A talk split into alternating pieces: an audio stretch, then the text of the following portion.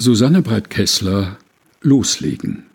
Biblische Miniatur zu Sprüche Kapitel 24, Vers 16. Jeder kennt den Spruch. Hinfallen, aufstehen, Krone richten, weitergehen. Da geht es nicht einfach darum, so zu tun, als wäre nix oder sich zusammenzureißen. Das hilft beim Üben auch nur sehr bedingt. Klar, manchmal muss man richtig dranbleiben, auch wenn es einem schwerfällt. Den inneren Schweinehund überwinden, damit man beim Lernen einer Sprache, in der Musik oder beim Sport etwas erreicht.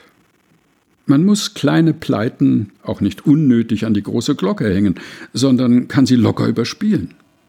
Hinfallen, aufstehen, Krone richten, weitergehen. Der Spruch interpretiert Gelingen und Scheitern freundlich und liebenswürdig. Er geht ganz selbstverständlich davon aus, dass alles seine Zeit braucht und niemand deswegen dumm oder ungeschickt ist, weil es Aufs und Abs gibt.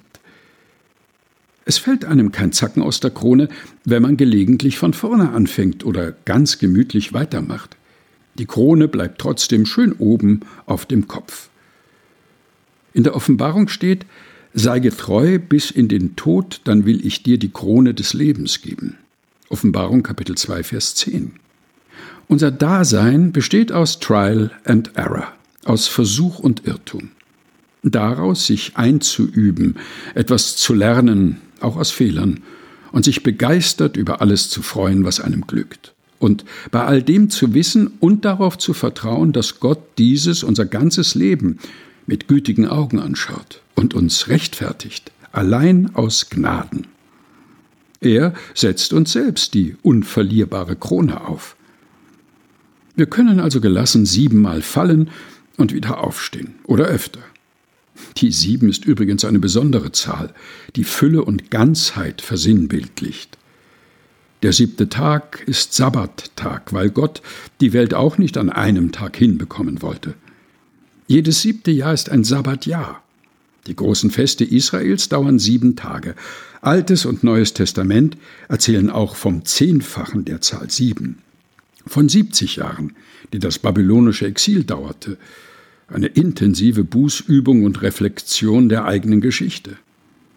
Es gab 70 Älteste und Apostel, Menschen mit viel Lebenserfahrung, die sie auch nur durch Versuch, Irrtum und Gelingen erworben haben. In der Offenbarung enthält die Buchrolle mit den sieben Siegeln alle göttlichen Ideen für das Ende der Welt. Offenbarung Kapitel 5, Vers 1.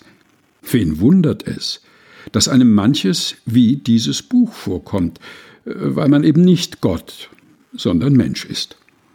Hinfallen, aufstehen, die von Gott geschenkte Krone richten und getrost weitergehen. Man muss ja keine sieben Weltwunder erschaffen. Ein kleines, reicht. Susanne Breit-Kessler Loslegen aus Üben. Sieben Wochen ohne Stillstand. Herausgegeben von Susanne Breit-Kessler in der Edition Chrismon. Gelesen von Helge Heinold.